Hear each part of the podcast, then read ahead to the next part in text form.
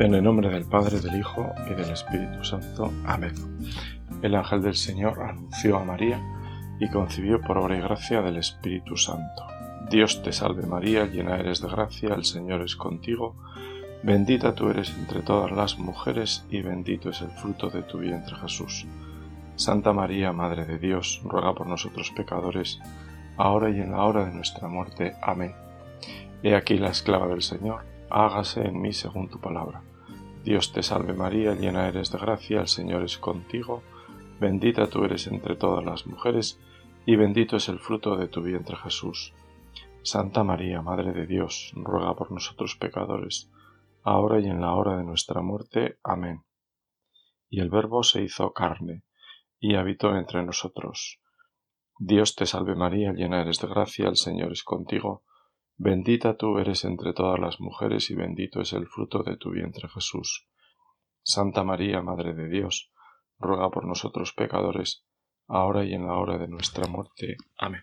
Madre del Redentor, Virgen fecunda, puerta del cielo siempre abierta, estrella del mar, ven a librar al pueblo que tropieza y quiere levantarse. Ante la admiración de cielo y tierra, engendraste a tu santo Creador y permaneces siempre virgen. Recibe el saludo del ángel Gabriel y ten piedad de nosotros pecadores. Con estas palabras muchas personas se despiden o nos despedimos en cada jornada antes de entregarnos al descanso en el rezo de las completas. La Iglesia se reconoce en ellas, es decir, las considera apropiadas para dirigirlas a nuestra Madre la Virgen. Así lo hacemos también al comenzar este rato de oración. Saludamos como Gabriel, la saludamos como Gabriel. Eres la llena de gracia, y el Señor se fijó en tu humildad y te eligió para engendrar al Creador sin perder la gloria de tu virginidad, permaneces siempre virgen. Tú, María, viste cumplido el anuncio del ángel. Concebirás en tu vientre y darás a luz un hijo. Siendo muy joven llevaste en tus entrañas al Verbo, a tu santo Creador, al que con su palabra hizo los cielos y la tierra. Así lo confesamos en el credo. Por él, decimos, todo fue creado. Con la fuerza de su palabra comienza la vida. Nos atrevemos a decir que la flor de las escrituras son los evangelios y que la flor de los evangelios es el comienzo del de San Juan.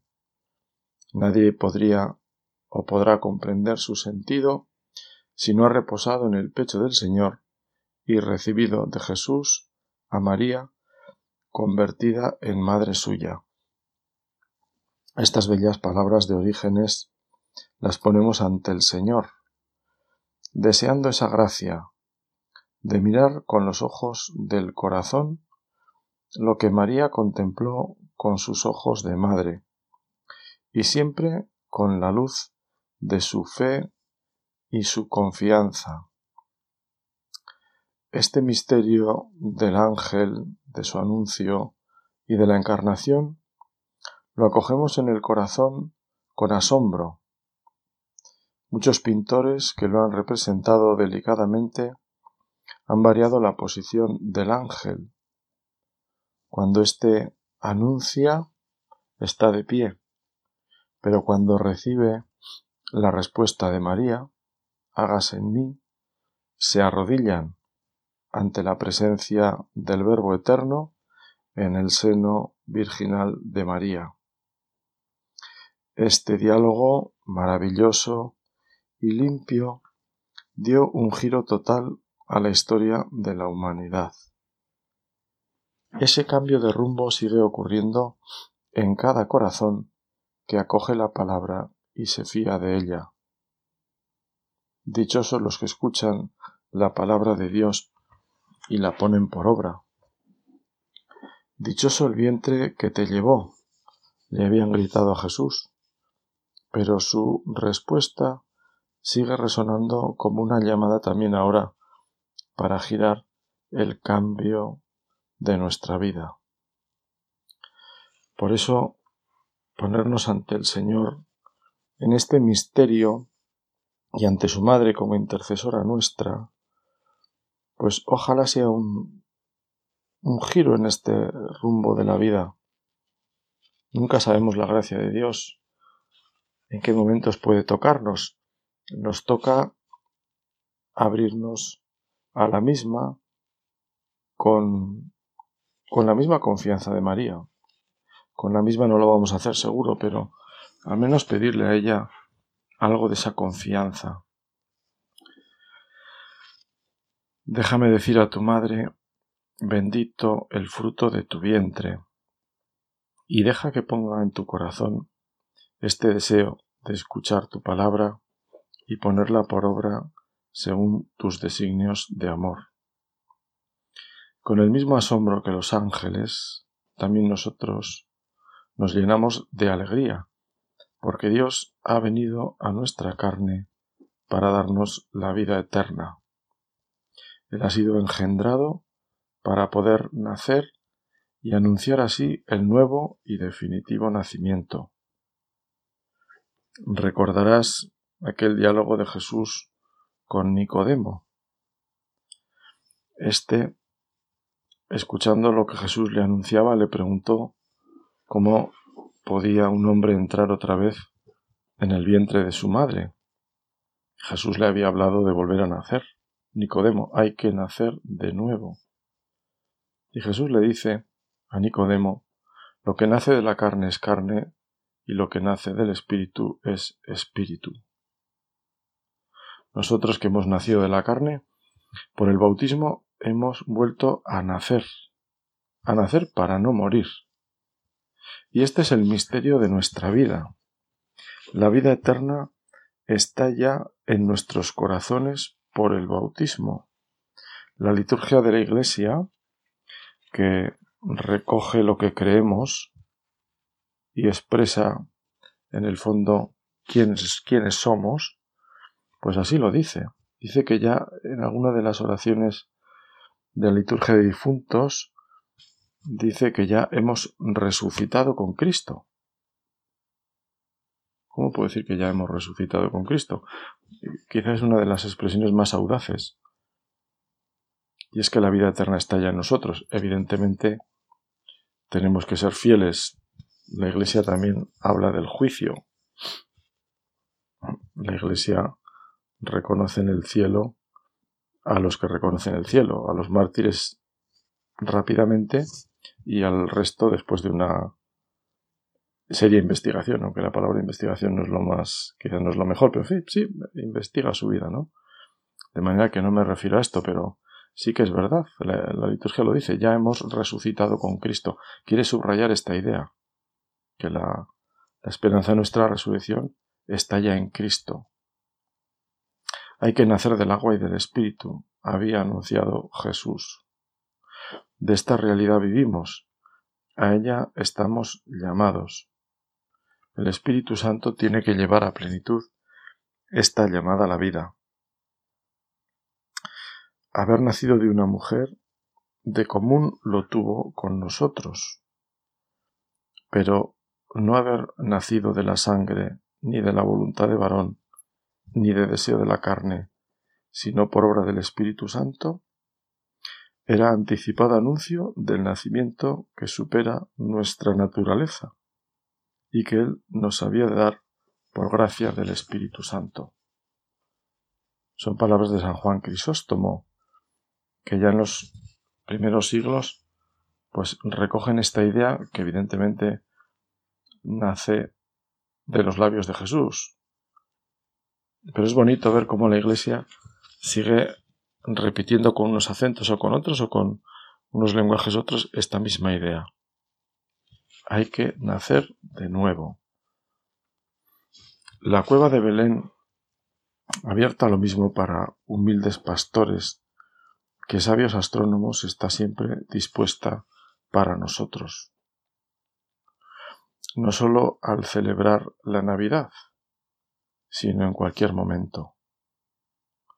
Allí podemos aprender desde la humildad que envuelve al Emmanuel. Nuestro corazón tiene algo de cueva de Belén, porque está hecha, está hecho para morada de Dios. A veces frío, este corazón sabemos que se caldea con la oración. Recuerdo unas palabras, unas letrillas de un villancico de San Juan de la Cruz que a mí me gusta mucho, que recoge esta idea que nos sirve como oración. Dice San Juan de la Cruz, del Verbo Divino la Virgen preñada viene de camino si le dais morada. Yo las he pensado muchas veces porque el, el hecho, la realidad es que María, efectivamente, tiene en su seno al Verbo Divino y utiliza esta expresión tan castellana, ¿no? Preñada del Verbo Divino. Y viene de camino, viene hacia nosotros, pero San Juan de la Cruz añade si le dais posada. ¿Cuántas veces en la Navidad se nos ha dicho aquello de que quieren nacer en tu corazón?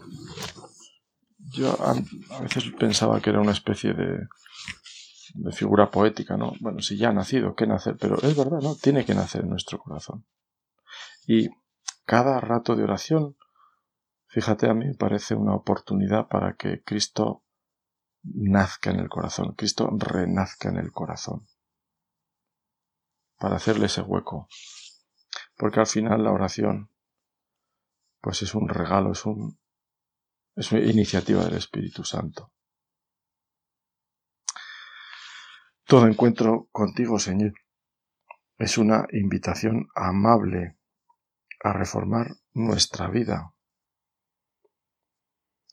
El Señor siempre se encontró con personas a las que removió por sus hechos, también por sus palabras. Y yo me pregunto hoy, ¿qué hay en mi corazón? Es decir, ¿qué ocupa el centro de mis intereses, de mis alegrías y preocupaciones? ¿Son tus cosas, Señor, o las mías? Ojalá coincidan. ¿Pueden coincidir? Que mis cosas sean las tuyas pero a lo mejor no. Dame, Señor, esa sencillez de los pastores. Considerando este misterio del nacimiento del Salvador, el recuerdo me lleva a una misa de gallo en una iglesia de barrio, en la que el párroco al llegar la homilía no pudo terminarla, porque comentando el Evangelio se emocionó. Al final de la misa, una de las feligresas discretamente me dijo que todos los años al párroco le pasaba lo mismo. Se emocionaba predicando este misterio y se quedaba sin palabras. Nunca conseguía terminar su homilía. Señor, que nunca me acostumbre a este misterio que nunca me acostumbre a este derroche de generosidad, que sienta la confusión que nace de la indignidad frente a la claridad y la verdad de este acontecimiento. Concédeme la mirada de un niño que en su sencillez se pregunta y admira por este beneficio sé que te encarnaste por salvarnos. Te encarnaste para llevar adelante un plan de salvación que pasa por la obediencia al Padre, por la fidelidad a un mensaje con el corazón abierto al perdón. Perdónales porque no saben lo que hacen. En estas palabras está resumida tu enseñanza y son la garantía del amor auténtico tu vida ofrecida en la cruz. Cierra ese arco amoroso que comienza con la encarnación y que es la respuesta última a este don maravilloso de la vida eterna que pasa por Nazaret y Belén. Vuelvo a las palabras de la liturgia, porque me fío más de mi madre la Iglesia que de mí al rezar. Una oración de las completas dice así, El sueño, hermano de la muerte, a su descanso nos convida. Guárdanos tú, Señor, de suerte, que despertemos a la vida. En ella se hace el paralelismo del sueño y la muerte con la resurrección y el amanecer. Para que se cumpla este paralelismo, le pedimos al Señor que nos guarde. En Él está nuestra fortaleza, la garantía de la fidelidad.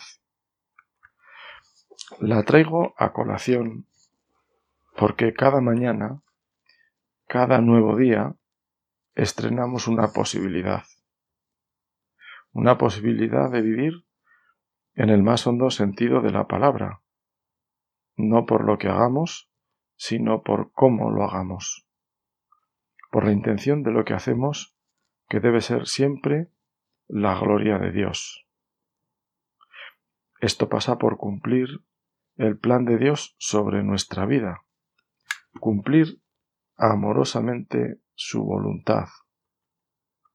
Se puede cumplir la voluntad de Dios a regañadientes, arrastrado, pero Dios, lo sabemos bien, quiere hijos obedientes, pero que aman su voluntad. Este verbo encarnado que es Cristo recorrió este mundo haciendo la voluntad del Padre. La mayor parte de su vida en Nazaret fue así, para que viendo vuestras obras den gloria a vuestro Padre del cielo. Déjame, Señor, que le ponga un interrogante a este anuncio tuyo. Viendo mis obras, dan gloria a Dios. Busco con ellas la eternidad.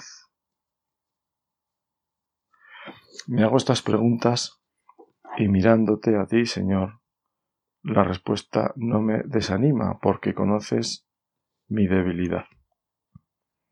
Y sobre todo aquello que nosotros nunca conocemos del todo, a nosotros mismos. San Agustín rezaba con esta doble intención, que era anhelo de toda su existencia. Señor, que me conozca, Señor, que te conozca. Se lo decimos al Señor, repitiendo las palabras de Agustín. Me parece todo un programa de vida, Señor, que me conozca. Que me conozca como me conoces tú, claro. Hace poco escuchábamos en el Evangelio un elogio que decían, hacían de, de Jesús, diciéndole que no te importa lo que digan los demás. El Señor era libre en eso. Que sea yo y viva en esa libertad. Señor, consciente de mi debilidad, no dejes que me apoye en falsas seguridades y menos aún en comodidades. Dame ese temple de tu madre en Nazaret, la constancia de San José en esa vida monótona y rutinaria, una vida de esfuerzo y sacrificio, es decir, una vida auténtica porque cumple tu anuncio del camino que lleva a la vida. Esforzaos por entrar por la puerta estrecha, porque ancho es el camino que lleva a la perdición, y muchos van por él. Son palabras tuyas, Señor, son palabras, como dice un amigo mío, recias. Lo monótono significa a un tono. Podemos poner el tono del amor y darle un sentido positivo a esta palabra que si no, no suena mal. Y lo mismo pasa con rutina, que en el fondo viene de ruta. Y en esta vida reconocerás conmigo que todos tenemos un camino, que seguimos una ruta. Y a veces la ruta, que sea la misma ruta, nos ayuda. La rutina nos marca este camino que cuando está inspirado en el querer de Dios, pues es un camino que lleva a la vida. Al asumir nuestra condición humana, te has hecho cercano, Señor, en todas las etapas de nuestra vida. Nos llamas a valorar siempre la vida de toda persona, desde que late en el vientre de una madre hasta que se descompone en arrugas y fragilidad. Nadie ama la vida tanto como tú. Eres el Dios de la vida, Dios de vivos y no de muertos. Así te presentó Jesús ante los saduceos hablándoles de la resurrección. Tu encarnación nos compromete con la vida, nos ayuda a dignificarla, a ver su valor irrepetible y eterno estamos llamados a esa eternidad encarnada, en definitiva a la resurrección. Lo que enterramos o incineramos será glorificado igual, igual que tu cuerpo azotado, coronado de espinas y crucificado, fue llevado a la gloria. Esta es nuestra esperanza. Recuerdo una carta al director que leí hace años de una persona que no se reconocía como agnóstica o, atea, no recuerdo muy bien, pero había estudiado en, había tenido formación religiosa y buena formación religiosa, católica, y, y se quejaba, le daba pena que no se predicara, lo decía por, evidentemente por los sacerdotes, que no se predicara de la resurrección en muchos funerales, al menos que él no lo oía. No sé, quizá no iba a tantos, pero bueno, pero bueno, lo decía el hombre. Eh, que no se hablaba de la resurrección, y decía él, y esto es lo que quiero subrayar por encima de la crítica, decía, cuando es lo más maravilloso de la esperanza cristiana. La vida, pero no una vida difusa, no una vida que se funde con un todo que no sé qué, sino una vida plena de mi persona, una vida de resucitado. Amar la vida es amar al que vive. El amor al prójimo, eterno termómetro de nuestra vida cristiana. Si no amáis al que veis, ¿cómo sabéis que amáis al que no veis? Nos lo dice la Escritura. Tú, Señor, nos amas hasta el extremo de dar tu vida en la cruz por todos. Nos ofreces ese amor. Un amor exigente, pero un amor regalado. No está en nosotros la fuerza para vivirlo. Sin mí, nos dijiste, no podéis hacer nada. Cada vez me impresionan más estas palabras tan radicales. Fíjate que la palabra nada no ofrece muchas, muchos matices. Y esto que lo decimos de la cruz, que lo creemos de la cruz, porque tú lo has dicho, que tú entregaste tu vida por todos, lo podemos decir también de la Eucaristía, porque la Eucaristía nace de la cruz mi cuerpo entregado, mi sangre derramada. De la Eucaristía, de la Sagrada Eucaristía celebrada y de tu presencia en las especies sacramentales reservada. Tu presencia en el sagrario. Un amigo sacerdote me, me suele decir que cuando una persona es capaz de ponerse de rodillas delante del sagrario y de mirarle cara a cara, hay mucha vida cristiana ya recorrida. Por mirar a Cristo y sobre todo por dejarte mirar por Cristo. Porque es verdad que cuando algo no va bien, entre dos personas, lo primero que, que nos cuesta es la mirada. La mirada es, tan significativa. La mirada sin palabras es capaz de expresar muchísimas cosas.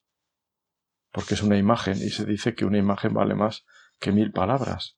Nuestra mirada es una imagen ante el Señor.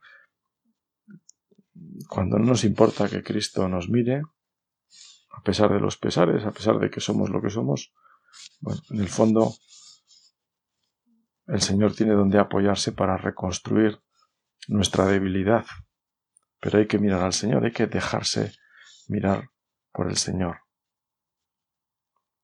Es evidente que la devoción a la Virgen desemboca en la fe en Cristo. Quiero ir terminando con estas palabras de un teólogo mariano que me parecen muy bonitas.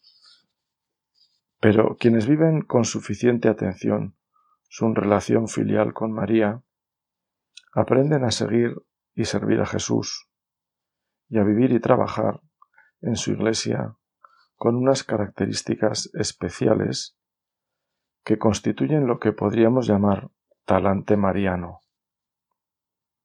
Dicho talante se compone de humildad, sencillez, naturalidad, autenticidad, fidelidad, servicialidad, discreción, predilección por lo más difícil, por lo más exigente, por lo que requiere más amor, paciencia, compasión y misericordia.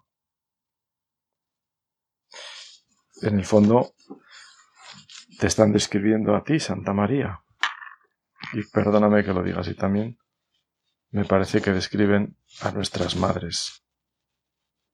Lo más exigente, el amor, la paciencia, la compasión, la misericordia, y todo con mucha naturalidad, sin querer llamar la atención, con perseverancia, siguiendo al Señor con un amor total que nos mueve a estar disponibles en primera fila cuando el Señor o su Iglesia nos necesiten.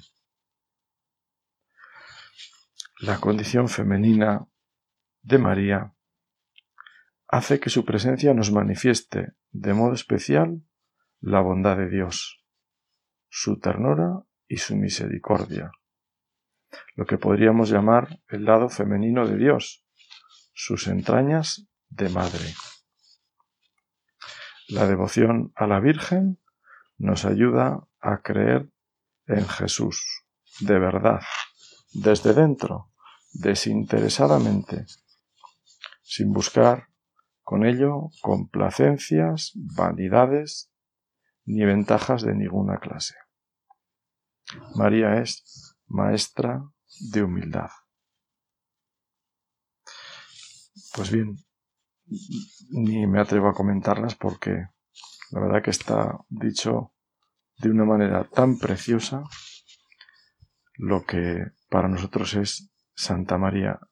Terminamos este rato de oración acudiendo, como siempre, a su intercesión, esto que es tan profundamente cristiano, que nos lo dice el sentido común, nos lo han dicho tantos santos, no solo con sus palabras, sino con su vida, que María es el camino más certero y el más rápido incluso para llegar a Jesús.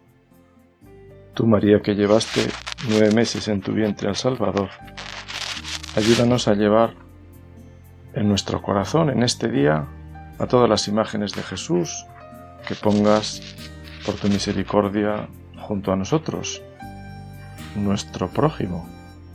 En él está la imagen de tu Hijo. Ayúdanos a acogerlo con esa paciencia, con esa sencillez y humildad que tú tuviste con tu Hijo Jesús. Amén. Así sea.